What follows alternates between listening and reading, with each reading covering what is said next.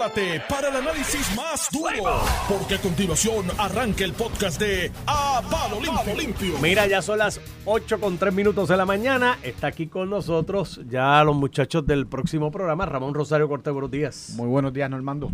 Y aquí a mi lado, con Gabán, parece que tiene hoy... Va para el tribunal. hay que, trabajar. Iván Antonio Rivera y Reyes en su programa. A palo limpio, estamos aquí, estamos vivos. Jueves casi viernes. Inicio de fin de semana. Ya yo sabe a viernes. Huele a viernes. ¿Ese de cita cuánto duró? Duró como ocho duró, horas. Duró como tres segundos. A lo fue, que por la tarde, fue, fue, por la tarde del, del martes, ¿verdad? Sí, Cuando este, iba a la, reunirse la conferencia legislativa. Y el miércoles por la mañana la a tiro limpio. de Tatito cogió no había visto al alcalde de Arecibo. Mira, no, no había visto tanto tiro desde la película aquella que se llamaba The Rumble en the OK Corral. ¿Tú te acuerdas, ¿tú te acuerdas Desde Tombstone. Mira, ¿te acuerdas Hit? La película de Robo al Banco. Estaba el de Robert De Niro. tiroteo. Pacino y Robert De Niro. Para los- para Ahí en esa película hubo más tiros que en Vietnam. Para los sistemas de sonido que tú comprabas, tú ponías esa película. Eso es así, para probarlo. Tú sabes que con, mi cuento con esa película, yo, yo la, cuando era en DVD, eh, eh, la- el disquito, la alquilé y llegué a la... Era, eran DVD, ¿no? Yo creo que eran cassette todavía de los noventa y pico. Llegué a las 3 de la mañana a mi casa, me tenía que levantar a las 6 y yo dije, pues déjame poner la película esta que había alquilado para verla un ratito. A las 6 de la mañana. A las 3 de la mañana. A las 3 Con la la esperanza de que a esa hora tú pones una película y en 15 minutos te da sueño y te duermes. No, te equivocaste. Te relajas, mi hermano, me equivoqué, película. Estaba tan buena que llegaron, porque esto era larga, duraba tres horas. Llegaron las 6 de la mañana, que era la hora en que me tenía que levantar. Terminé de ver la película, me bañé y me fui a trabajar. Eso porque- se quedó corto con el partido. Pero llevan un mes garateando. No, no, no. la- pues, pero, pero ya tú sabes cuál es la estrategia. Vamos a esperar a noviembre Pero, a ver si pasa no, algo. Si y el lo- burro y- habla. Y lo, y lo otro, Tatito Hernández y los representantes, o en este caso 21 de 26 representantes. Eso es mucha gente. Que radicaron, o sea, eso es liderato. Pero Tatito Hernández insiste en hacer quedar mal al Dalmau. Fíjate, emite una orden de cese y desista. Después de eso, Tatito le radica querella a los dos alcaldes del Partido Popular, con 21 representantes. Y en pleno comisión, en una vista de la Comisión de Recursos Naturales, Con todos los medios con presentes. todos los medios allí. presentes, Ave María, le dio ahí. le dice, le dice No, mentiroso al alcalde de Arecibo y, y tú dices, bueno, es- es- esto es una falta de respeto al presidente. Olvídate del revuelo interno. Este, esto es una falta al presidente de que tú podrás emitir una orden de cesista, pero yo me lo paso por lo no, no, me- no, no tengo sol. Y, y tú sabes el problema, que 21 de 26 legisladores de distrito que tiene el PPD que ahora se mismo van en contra de la determinación del, del presidente es del un montón de gente y eso si tú lo sumas en el agregado, porque si aparte del alcalde, si alguna figura en una estructura partidista como está diseñada en Puerto Rico eh, tiene cercanía con el elector de base, es el de distrito, el representante de es distrito. la menor cantidad, O sea, la- o sea, la- lo más cercano, lo más porque, cercano. porque representan a menor cantidad de personas diferen- con Y diferencia. es de lo más cercano. el- el- el- la- ya cuando yo vivía en el barrio El Verde, yo, yo no conocía personalmente al senador de acumulación, por ejemplo. Digo, aparte de niño que tenía iba. comerío, eso Sí, es Bayamón, ahora el de es eso era comerío, era, no, eso corría es con la calle. La mitad con naranjito y la mitad con calle. Pero conocía a, a los que eran de distrito, porque iban más regularmente al barrio. Y, Y la con- tragedia es que mientras llevan un mes ellos mismos a palo limpio, lo poco, ¡A de, lo poco de fiscalización que se está haciendo contra el partido de gobierno es No, es Victoria. Ciudadana que están Sí. estirando el chicle ahí con Eso- Miguel Romero, tú sabes. eso esa, es- esa es la tragedia. Eso, eso es un la democracia como la de Puerto Rico se nutre de que los partidos de minoría fiscalicen al ejecutivo eh, o al partido de mayoría en este caso Eh, en el ejecutivo y ciertamente pues tú pierdes ese elemento cuando tú estás como, Mira, como dicen en Vega Baja, cuando estás orinando es para adentro en vez de orinar para Eh, afuera usando esto- otra palabra no Esto- se eh, sí, sí. no se orina para adentro se orina para afuera afuera de la casa, no orinas dentro de la casa. Pero el asunto es que ya yo lo dije aquí, lo analicé, lo es contigo, con Pichi, la semana que tuviste de vacaciones, lo escribí en una columna y lo voy a decir ahora y lo voy a resumir en esto. No hay babilla y liderazgo, mano. No hay un líder en el PPD que ponga orden en la casa. Llegaron a un acuerdo ahí de dejar a José Luis Dalmau porque los que lo empujaron a que llegara a ser presidente del partido lo hicieron bajo la premisa, la, el concepto o la presunción de que este no va a coger para gobernador porque no va a tener break. Por eso fue que lo pusieron. Si hubiese sido una figura que tuviese que hubiese tenido algún tipo de oportunidad dentro de la opinión pública de la, generalizada y dentro del pensar de la base del PPD de ser candidato a gobernador en el 2024, no lo ponían.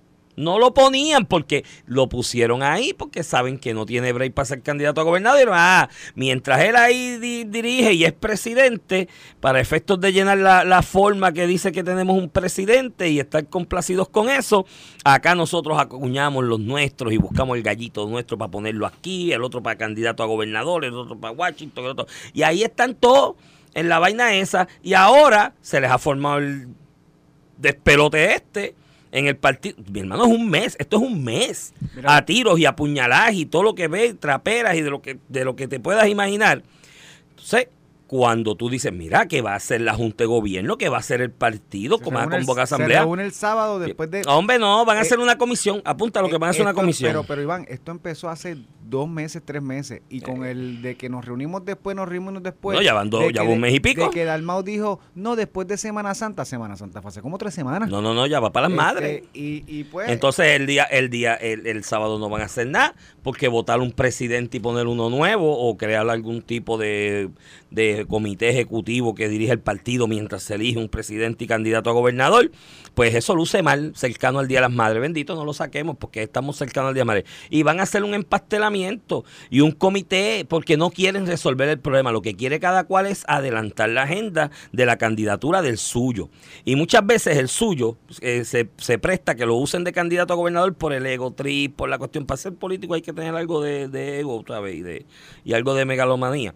Y, se dejan usar para eso. Y los otros que los están empujando y le llevan encuestas y dicen, mira, tú estás bien, tú hicimos esta encuesta y tú sales bien. ¿Y dónde le hiciste? Le hice un barrio tal de tal pueblo que son todos populares y te conocen. Pero bueno, el asunto es que tengo esta encuesta y tú sales bien. Es empujando para que se sea el candidato a gobernador y después ellos decirle a sus clientes cabildeos, tienes que hablar conmigo porque el gallo mío es el que está ahí de candidato y puede ganar. Si no gana el otro, gana este. Y si no gana el otro, gana este. Así que tienes que bregar y... No, y algunos que se asocian con otros del otro partido. Claro. Cubierto completo. Sí, tú pones... está con el del PNP, yo estoy con el del Popular, eso pasa todos los días. eso le llaman, de la gallera le llaman taparse. Tú le apuestas a uno una cantidad de un gallo y te tapas por otro lado con otro y al final del camino suma y resta en las posibilidades y, y apostarte mil pesos para ganarte 25. Y así es, eso es lo que está pasando.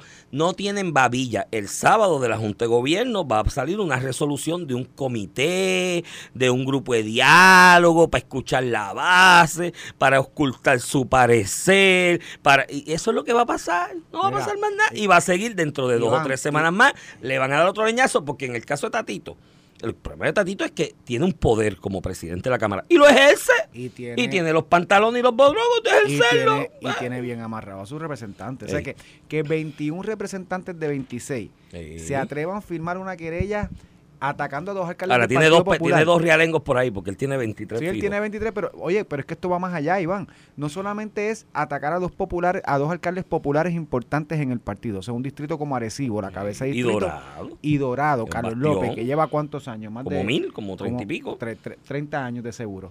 Eh, para atacar directamente a dos alcaldes en peleas, porque acuérdate que el representante del distrito, qué sé yo qué, o el representante por acumulación que firmó eso, porque eh, o el de distrito, diga, ¿para qué yo me voy a meter en una guerra con el alcalde de Arecibo y el de Dorado si ellos no dijeron nada contra mí? Porque pues mi líder es Tatito y yo me voy ahí con Tatito. Digo, Tatito también tiene chavito, porque en la Cámara que reparte las comisiones. Ah, no, pero en el Senado es lo mismo. O sea, parte de lo que no sacan a José Luis de presidente es porque de esos mismos que están en la Junta, o muchos tienen contrato con son miembros de la Junta pero tienen contrato con el Senado.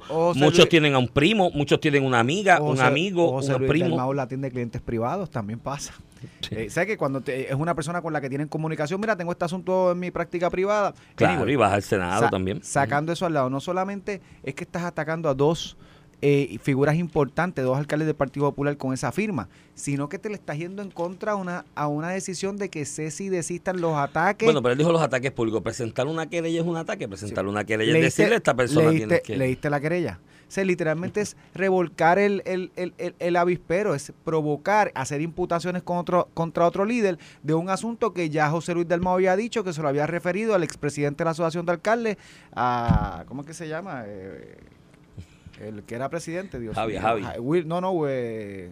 Empieza con W. Que era presidente ah, Waldemar, Waldemar, que fue presidente de la Asociación de Alcaldes. que fue presidente. Alcalde era alcalde de San Lorenzo, era, ¿verdad? Él. No recuerdo. No, de San Lorenzo no era de allá, yo creo que de Ario Este. No me acuerdo. Peñuela no era. Pues se lo refirió ya a un exalcalde y expresidente de la Asociación de Alcaldes para mediar Entonces, encima de eso le empiezas a meter querella. Y encima de eso es una vista en la Cámara. En contra de lo que dice específicamente José Luis de le llamas embustero al alcalde de Arecibo, que te tengo que decir otro caveat. Nota que se citó dos veces al alcalde de Arecibo, porque el alcalde de Arecibo había, dicho- había dicho que Nalmito tenía una propiedad allá en, en, en Jobo. Sí, dijo Y, eso. y dijo eso y se le dijo, pues yo lo voy a citar para que me diga la Y evidencia que Nalmito tiene. le dijo, yo no tengo la evidencia, pero me dicen que es bolitero, vende droga y lava chavo. narcotraficante le llamó. Y lava O sea, chavo. Nalmito le respondió. Pero él lo citan dos veces y en la segunda vez manda una carta y dice, mira, yo lo, dice el alcalde de Arecibo, yo lo que dije fue lo que escuché en la prensa, lo que le quita cualquier sustancia a su imputación contra Nalmito, porque tú, tú lo que estás hablando es lo que escuchaste por ahí en las redes, qué sé yo, que tú no tienes evidencia de eso para decirlo. Pero más allá de eso, este le mandó una carta diciendo que no va a ir. No fue. No, no fue. Esto fue como cuando la Cámara citó a, Ay, Dios a. Guillito, ¿Te al imaginas que alcalde de de la Cámara- Mayagüez. Que de la Cámara salga un proyecto para unir a Arecibo a Autuado o algo así. No, pero los municipios son creación sí, de la de la legislatura. La legislatura. legislatura lo puede. Pero eso no llega a segunda base. Pero anyway, Entonces, no sé. Pe- pero de- especulando yo acá, que se puede pero, hacer? pero de todas formas, es hasta una falta de respeto porque le dijo yo, tú me estás citando a la Cámara, el y en verdad yo entiendo la preocupación. Él dice, se- el alcalde de Arecibo dice, sería un precedente que tú traslades los ataques políticos intrapartido, en este caso intrapartido, a la Cámara de Representantes. O sea, cada vez que yo diga algo en la arena política, pero- tú me cites bajo desacato Sí, sí, a la pero- Cámara para, poner, Sí, para ponerle no, cascabel al no, gato. tampoco que tiene el chicle, Porque con Ricardo Rosselló cuando lo citaron, que él originalmente pidió que lo fuera por videoconferencia, dijeron que no, que tenía que iban a radicar en el tribunal Para para, fuera, desacato. pues, pero con Guillito y el alcalde de Recibo no se atrevieron a hacer eso. Bueno, al, No, Guillito no lo han citado. al punto que... al- Mira, crearon, con el escándalo de Mayagüez de las corporaciones públicas, crearon un, un comité Lo para investigar las corporaciones públicas y el municipio del que se originó el escándalo no fue el primero que cita- citaron, citaron, otros. Citaron a Mayagüez y citaron a A Bayamón. Eh, Ramón Luis Rivera, el alcalde de Bayamón, dijo, pero es que tú estás investigando las, em- los- las empresas las, las empresas municipales. En Bayamón no hay empresas municipales. ¿Para qué tú me estás citando? Pero el alcalde de... Había que poner un el alcalde de Mayagüez, que es el que está en la candela, se excusó y aquí no pasó nada, pues está bien, olvidarse. La Cámara literalmente, con algunos vamos al tribunal para el desacato, con otros... Bueno, el alcalde de Mayagüez no. ya le allanaron la oficina, los agentes del NIE y demás. Yo como abogado de él le diría, no voy a ir al proceso administrativo porque puede, puede autoincriminarse. Hay una investigación ahí. Eh, Walter lo- Torres de Peñuela. Walter Torres Peñuela, sí, sí. Gracias Muy a- bueno. A Eddie López. que Muy bueno, muy bueno. Walter, de hecho, y creo que puede ser un buen mediador, ¿sabes? Eh, de lo que he visto de su quehacer desde Peñuelas, después yo, yo creo que él estuvo involucrado en la campaña ya de Charlie Delgado, en el proceso primarista y después en la gobernación. Me parece una persona muy afable, como que tiene un sentido de, de, pues, escuchar a la gente y buscarle la vuelta a, las cosas positivas. Yo creo que sí, que puede ser un, un buen mediador. Aunque ya si hay una querella, ya no necesitas mediador, necesitas un oficial examinador que adjudique las querellas. O sea, eso es lo que procede, no es... Sí. Ya que vas a mediar si hay una querella. Mira, ¿tú sabes quién es el gran ganador en toda? Bueno, hay dos grandes ganadores. Pero por lo menos ya uno asomó la cabeza esta mañana aquí con Normando y yo creo que es el gran ganador en este momento en la en el rumbering de OK Corral. Eh, es, es Jesús Manuel. Jesús Manuel se ha mantenido, obviamente por razones obvias, no iba a firmar la carta de Tatito. Jesús Manuel corrió contra él para la presidencia de la Cámara, Está se quedó claro que ahí no los por un voto. del mundo, sí, no, sí. no, por un voto o dos. Aunque él preside la comisión de gobierno, comisión importante dentro de la Cámara, Eh, importantísima, pa- ¿no? Digo, no sé en este cuatrino, porque con esto de la Junta todo cambió. Porque tú me Bueno, dices a mí, siendo- antes la Comisión de Hacienda era la comisión más importante. Hasta que llegó la Junta, que ya no es tan importante. Claro, y el gobierno la pasó segunda más era la importante era la, Comisión de junta, la, la- la Comisión de Gobierno. Y es- pero mira, bueno, está bien, está la Junta y eso es una realidad. Pero al margen de la Junta, la Comisión de Hacienda sigue teniendo un papel relevante. Sí, los sí, relevante. Y, siempre, pero ya no era hecho, determinante. Jesús Manuel- Antes, si tú no bregabas con el presidente de la Comisión de Hacienda, Manuel, muerto. Jesús Manuel, sí, pero ahora mismo la O sea, Comisión de para, Hacienda. confeccionar el presupuesto. Mira, ahora, no, ahora tú lo cuadras con la Junta y te olvidas de, te olvidas de, la- de la- de las comisiones de Hacienda. todo si lo este- cuadraste con la Junta. Todo este proceso de negociación y de acercamiento a la Junta para viabilizar legislación que le diera efectividad al plan fiscal y al, plan de ajuste y, el, y que se llegó después de los acuerdos de, los- de los acreedores, la Comisión de Hacienda de la Cámara tuvo un papel relevante, pero muy relevante, y estuvieron ahí Sí, todo el tiempo. no e es iban y- determinante. Antes era determ- una cosa es un papel Claro, relevante, es verdad. antes pero antes era lo que salía de ahí era lo que se iba Pero- a aprobar. puedes tener un papel relevante porque tú desde la comisión, mira, Jesús Santa, voy allá relevante y me siento con sí, ellos. Pues determinante yo creo que, no. Yo creo que Jesús está bien estipulado, pero yo creo que Jesús Manuel, lo- la relevancia que podría tener la comisión de gobierno en este asunto entre la Junta, podría ser hasta otras cosas más. Pero bueno, el asunto es que dentro de esa pelea, Jesús Manuel ha tenido muy buen olfato. A la base del Partido Popular Democrático les molesta, les incomoda, odian hasta cierto punto que le digan la verdad. Cuando el partido está mal, las cosas están mal, O se cuando está se están dirigiendo mal. entre ellos también. Y Pasa en cuando el se están- PNP. pasa en el. PP, no, pero en el Partido Popular es más. El Partido Popular, el que se diga esto está mal y aquí hay que cambiar tal cosa, la gente, "Eh, ¿por qué cambiar? ¿Me entiendes? La base, estoy hablando del col, Sí, ciento y pico pero, pero esto que vota. Iván, eh, en, la, en la pasada primaria, Tomás Rivera el senador que siempre quedaba primero, presidente, quedó quinto y eso en cierta manera digo, se podía colgar por el la- primer día, por pero- las disputas que hubieron intrapartidos en ese Sí, sí, cuatrienio. Eso, eso, Pues ahí, el- en la esa- base te reclama. En esa pelea, Jesús Manuel ha sido muy hábil. Esta mañana con, con Normando Lucio, Lucio muy ecuánime sobre la carta y las querellas. Dijo, mira, yo no me la trajeron a firmar porque ya sabían que mi posición era que eso se puede resolver de otras maneras. No dijo cuál, obviamente, porque si dices cuál, pues ya asume postura. Y, eh, eh, al asumir postura, alguien se va a molestar. Ese es el problema del PPD, que cuando tú asumes postura y dices es lo que yo creo y yo defiendo, alguien se molesta y empiezan la- los tiros. Él dijo, pues se puede resolver de otra manera. Creo que tenemos que ir eh, transformando el partido para atender las preocupaciones, necesidades y de y, y- y- y prerrogativas de las nuevas generaciones, which is true. O sea, las nuevas generaciones cuando tú te vas en el Son agregado. clichés, siempre están hablando de eso. Está son bien, pero Y no, yo, eso y yo voy. estoy proponiendo la paz mundial también. No, no, yo sí.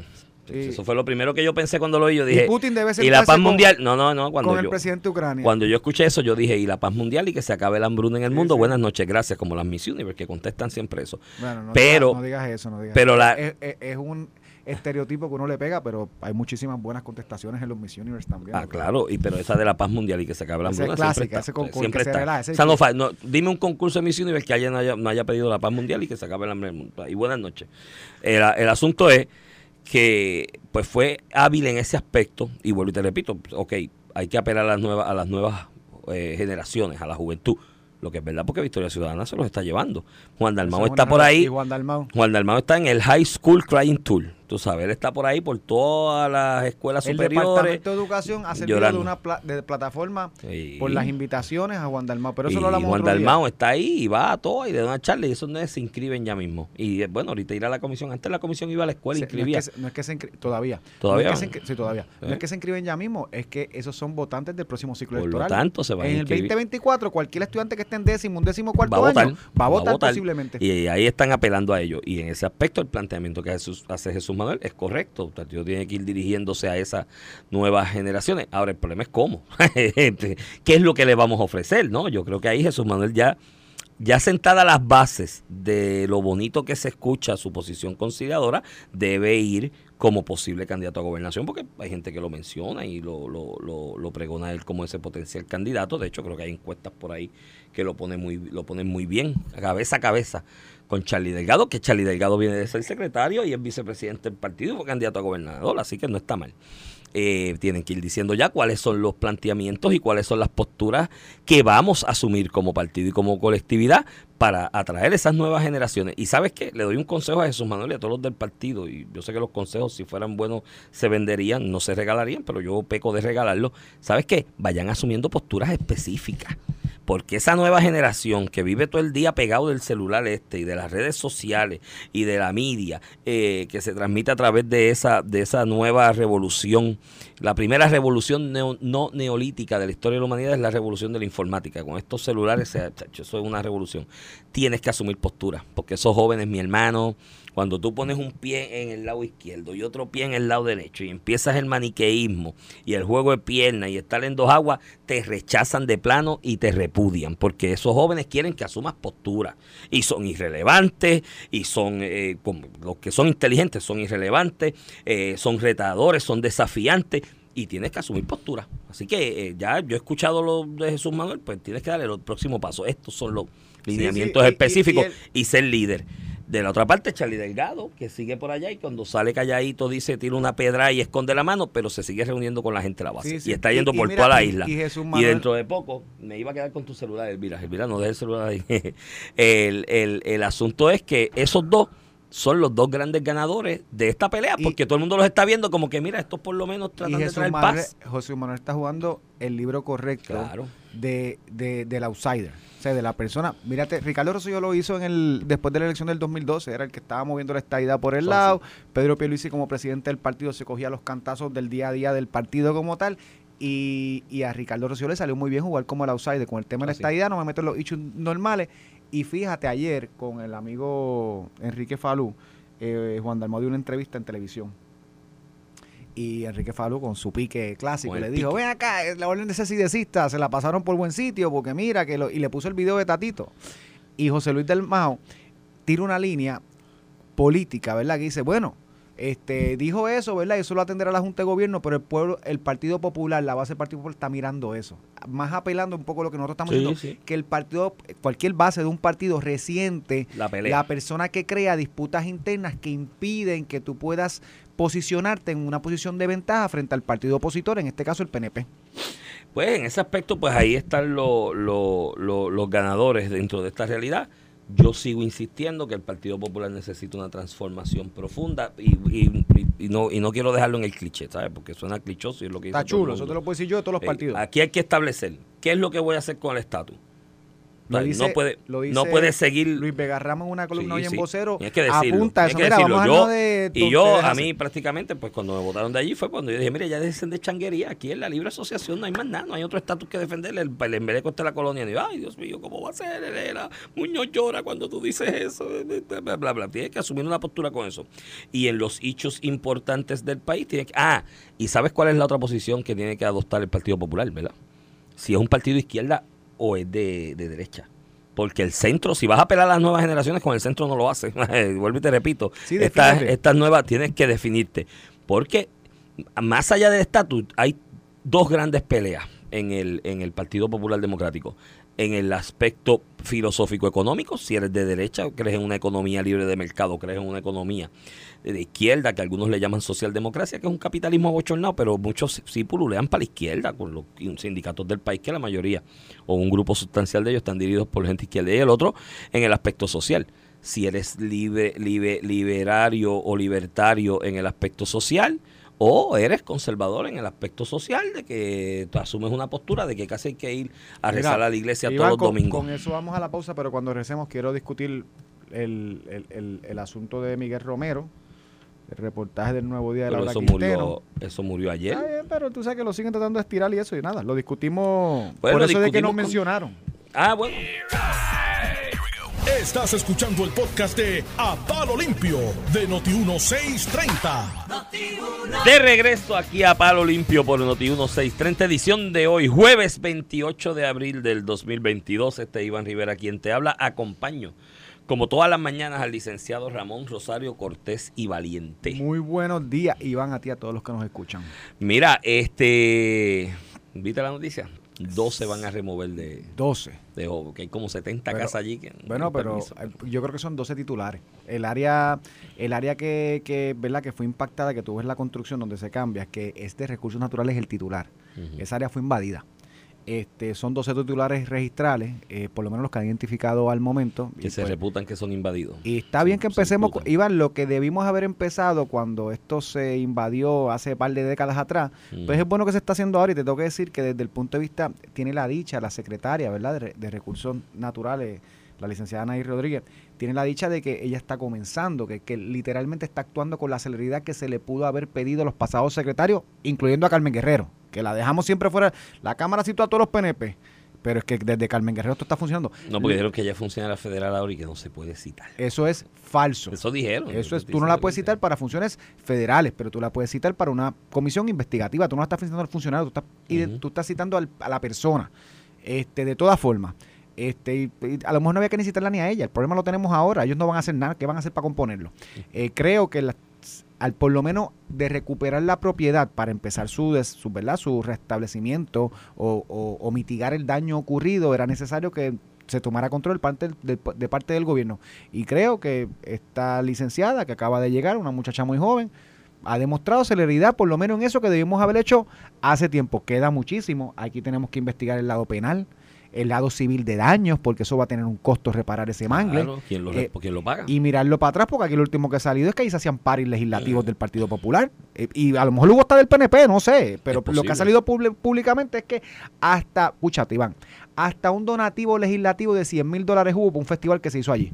Que tuviste las fotos con lancha, o sea, que hubo este, 100 mil pesos le- neverita, de fondos legislativos para meterle para destruir para aquello. destruir los mangles. Que estaba Manuel Natal también. Manuel Natal también estaba por ahí. Estuvo, Ahí estuvo- leí que le escribió algo Tatito a Carmelo. ¿verdad? Manuel Natal. Sí, le escribió. Algo así, de que si se estaban mirando snus, qué sé Que si, que si Carmelo habló de su, de su pecho sin camisa y le mandó cuatro fotos más a Carmelo. Ah, lo vi. Pa' que vi, lo vi viera de verdad. Vi el tuit ahí con cuatro panas en, en las fotos así, todos posando. Yo no, yo- digo, yo no sé, mano. Tú, tú vas a la playa a tomarte fotos. Sin comentario, vamos al otro tema. No Mira, sé.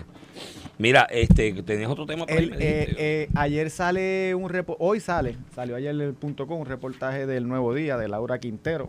Claro, lo estoy buscando en el periódico. Sí, lo, lo tengo. Básicamente eh, imputando, ¿verdad? Que esta empresa que se, que se vincula, que no tiene contratos en San Juan, que sirvió para el reportaje este contra Miguel Romero, que yo, te lo digo, he repasado todos los análisis de personas, tanto de análisis de gobierno como análisis eh, legales, ¿verdad?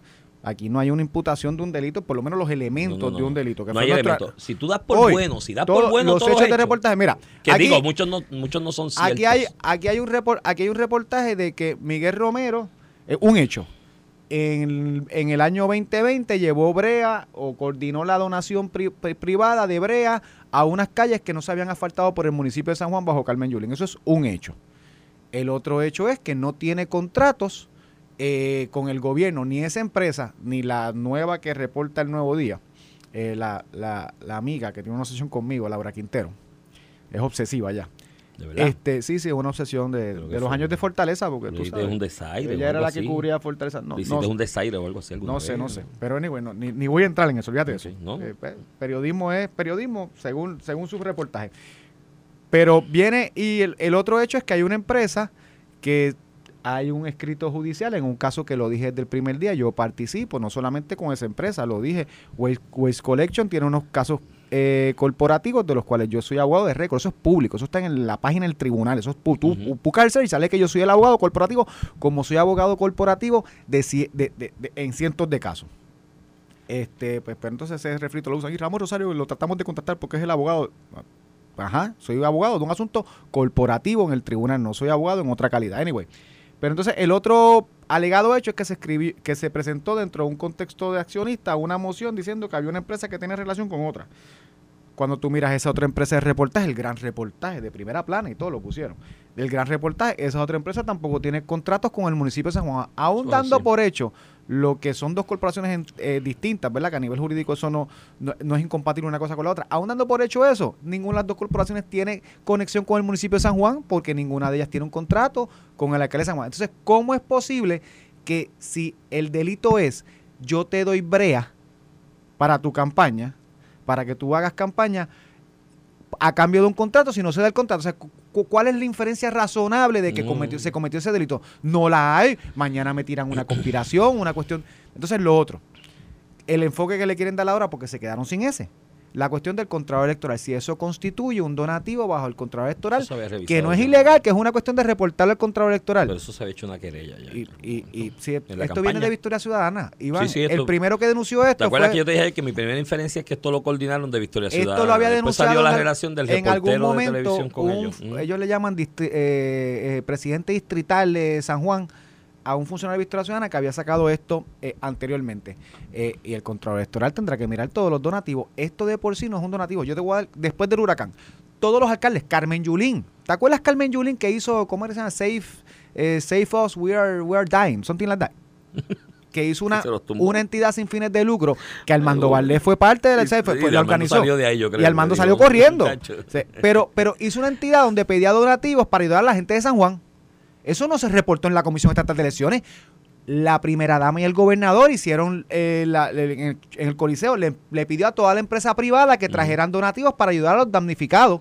Eso pasa siempre y de hecho lo coordinan en muchas instancias el legislador porque es el que está más cerca de la, de- de- del pueblo. A Carmen Yulín no le imputaron que tenía que, que reportar eso- esos donativos a los damnificados del huracán María como donativos de su campaña porque no lo son. La brea no fue para el comité de campaña de, Miguel Romero, la brea fue para unas carreteras de unas comunidades que lo que tenían eran cráteres allí, o sea, no, no, eh, que, que- que habían, olvídate, cañones allí, olvídate de, de, de hoyo. Y el- atendió un asunto a través de un donativo privado que fue público. Mira si es, mira si, si la inferencia de que hay algo aquí ilegal es tan absurda que eso Miguel Romero sacó fotos y comunicados y todo cuando pasó eso. Mira, logramos coordinar a través de la oficina legislativa, eh, reparar estas calles que habían sido desatendi- desatendidas, independientemente de la corporación que sea.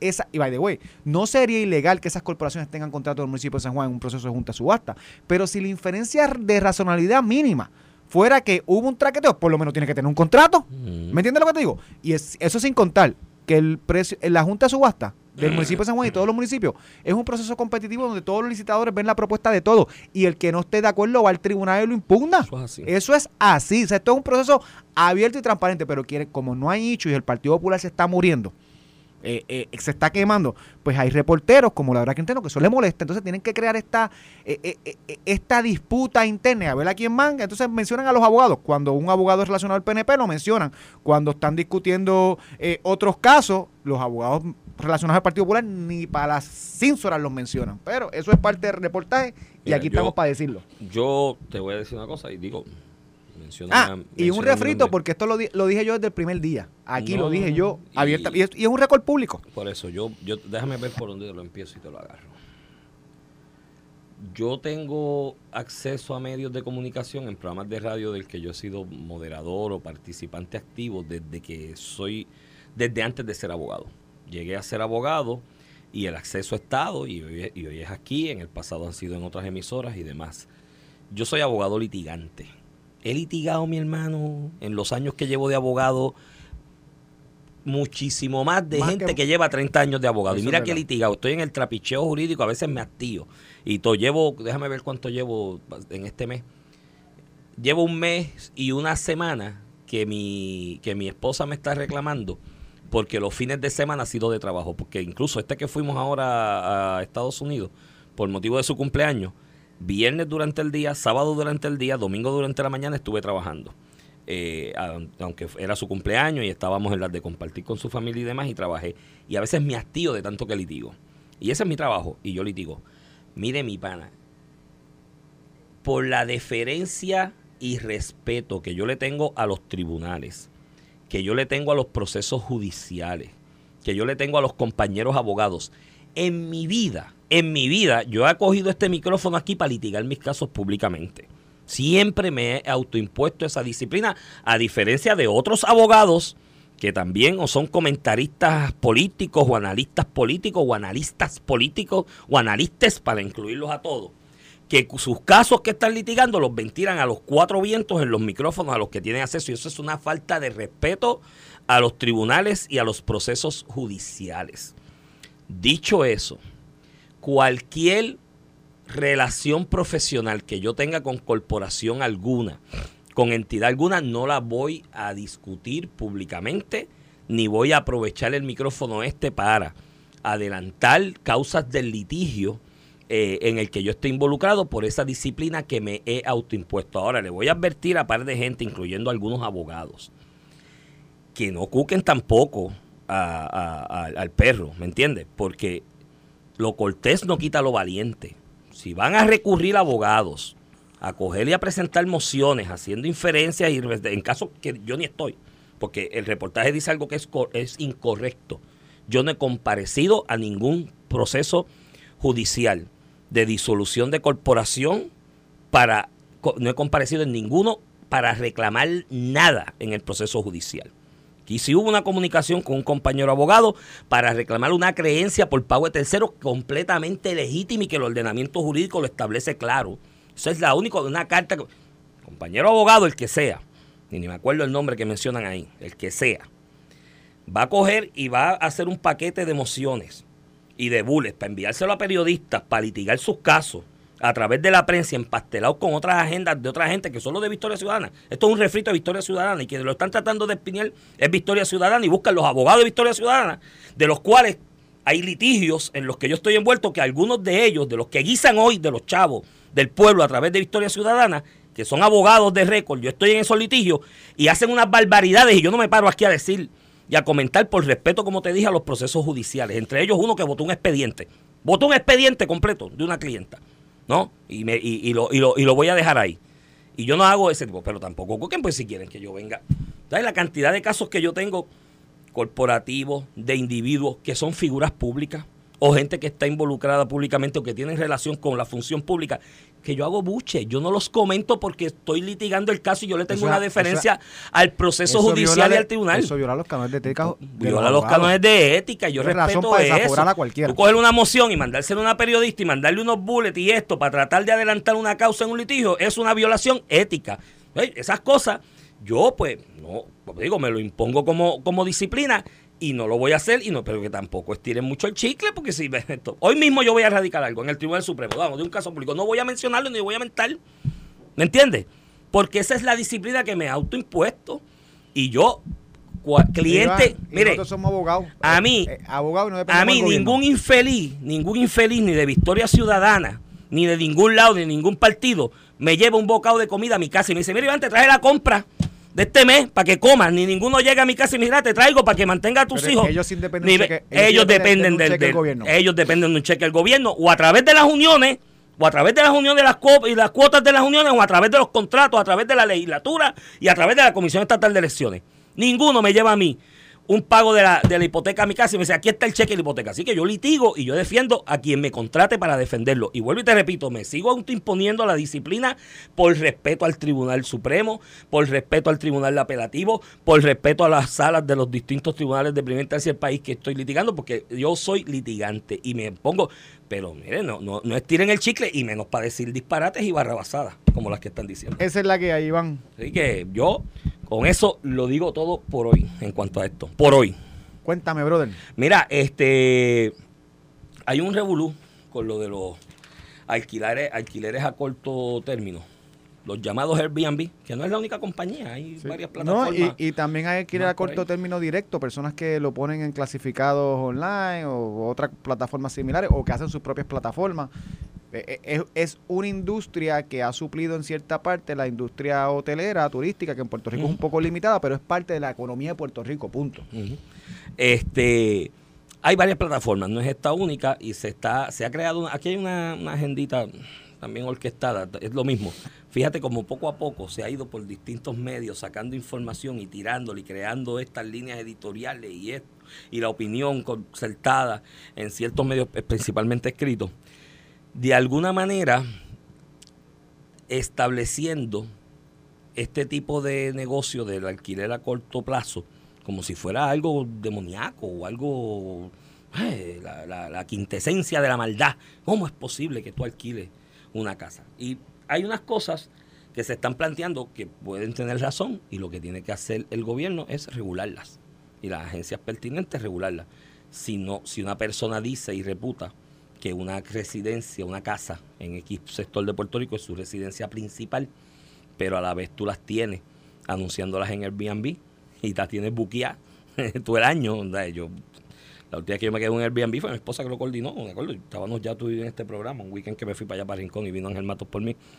Aquello es una casa en unas parcelas, en el medio de unas parcelas, en una montaña de Rincón, espectacular. Aquello lo, es una casa, está dividida en cuatro apartamentos espectaculares, pero espectaculares, súper bien eh, decorado, un sitio súper tranquilo, a cinco minutos de la playa, qué sé yo qué.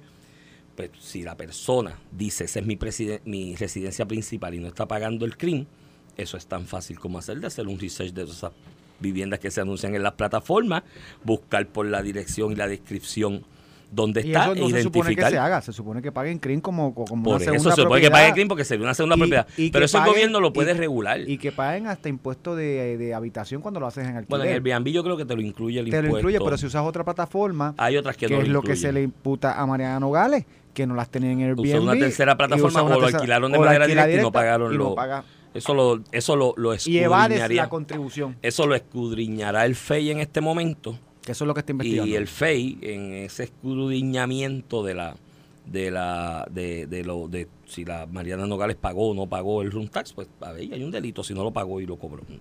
Digo, si no lo pagó, punto, porque si estás alquilando hay un room tax que tienes que pagar. porque esa es la legislación vigente. Y esas cosas, pues el CRIM puede hacer un search y decir, ah, esta casa, mira, pero si este dice que está es su vivienda principal y está alquilando Le todo el año, la exención. Y quitarle la exención. Y le notificas, Y le de, notifica. y le notificas de paso a, la compañía de turismo, a la por ejemplo, al, turismo al departamento de. Hacienda para room tax. Así que no es difícil lograrlo. Lo que, pero ahora, porque gente arrastre los pies y esté en la ley máxima de este país, que es la ley del mínimo esfuerzo, que nadie quiere trabajar y todo el mundo quiere la, por la, con la izquierda y cogerlo cómodo. Eso no se hace. Tampoco vengas a matar la idea y atacar la idea, porque aquí hay un montón de gente en Puerto Rico que se han tenido que ir del país porque las condiciones que hemos estado viviendo en los últimos años se hace insostenible para su familia y qué alternativa le queda ante el hecho de que no pudieron vender la casa o el apartamento. Lo alquilaron por Airbnb o por cualquiera de estas plataformas, ¿no? Se fue el anuncio de cachete. Lo alquilan por cualquiera de estas plataformas y han salvado sus apartamentos porque pagan esa Eh, hipoteca de la bien. renta, pagan, a- a- a- bueno, algunos pagan la hipoteca y les sobra algo más y que bueno, por ellos eso es ser empresario y ser visionario y pues, te metes en ese en ese proceso. Entonces no, no matemos la idea porque hay mucha gente que esta idea del arrendamiento a corto plazo le ha salvado su propiedad y les ha salvado de Y- irse a la quiebra, y porque si tú no puedes pagar tu y- casa vas y directo a la quiebra. Y contribuyen a la economía. Tú no sabes Y- cuántos turistas vienen de fuera de Puerto Rico y Atraídos se quedan, por ese eh, se quedan en una de estas plataformas que pasa, pasa en todas partes del mundo, pero Puerto Rico eso es un, es un ingreso para el turismo. Esas personas van a un restaurante y comen y aportan a la economía. También iban en las zonas turísticos residenciales, se ha dado otro, otra disputa, ¿verdad? Me refiero a zonas como Isla Verde, Rincón, Isabela, este condado, donde hay ciertos condominios que quieren impedir, porque hay personas que viven eh, permanentemente todo lo, ¿verdad? Eh, to- todo el año. eh, que esto de corto plazo eh, entra personas y sale personas y pues que le crean pues ruidos y cosas que le afectan su calidad de vida en un- una zona residencial y las y los condominios en las áreas turísticas que permiten Airbnb o, otra plataforma. El simple hecho de permitir eso le sube el valor. Sí, porque es, un, es una propiedad para ingresos. Pero también tienes la crítica de los vecinos que dicen, bueno, en la medida que tú tienes esto como hotel, yo estoy en la puerta al lado, hay party, todo el mundo está tarde, ese no tengo un vecino fijo. Y en ese sentido también Pero- afecta su calidad de vida, pero es una zona Pero en esa- turístico residencial. Pero en ese aspecto, la, la última enmienda a la ley de propiedad horizontal o la ley de condominios proveyó y quitó aquella tara que para enmendar la escritura matriz necesitabas el 100% de, lo- de los votos de los residentes y estableció ahora unas mayorías cualificadas para si se quiere cambiar en la escritura matriz el origen ese de la prohibición a, a- a- arrendar a corto plazo y a corto término. ¿no? Yo tengo pues, en mi, en mi apartamento, en mi edificio, que no es zona turística, pero sí es una zona atractiva porque muchos alrededor están en, en short term, tiene una prohibición de alquilar a corto tiempo y a veces yo pienso y digo, ven acá, y si yo tengo una inconveniencia económica que eh, la salvación de esta propiedad sea alquilarla a corto, a corto plazo, estoy amarrado, ¿entiendes? Y ahí hay una, han, han establecido una, una, unos cambios en, en la ley de propiedad horizontal para que se pueda cambiar esas prohibiciones sin aquella tara de la unanimidad y eso te da una flexibilidad de tú como comunidad, porque a la larga en propiedad horizontal tienen que resolver las cosas como comunidad y como comunidad llevar la votación y si se obtienen las mayorías, pues se hacen los ajustes necesarios y pues se buscó ese balance de que si la comunidad, porque tú tienes toda la razón, en mi edificio originalmente la, la, la controversia se originó porque de momento empezó a aparecer gente que nadie conocía. Y era que a pesar de la prohibición, gente alquilaba a corto plazo. Y ah, pues, se hacen unos planteamientos de seguridad, de tú tener gente que no conoces en tu edificio, prácticamente caminando frente a tu puerta y demás en el parking, si se hacen party que son muy escandalosos y demás, pues eso como comunidad lo resuelvan.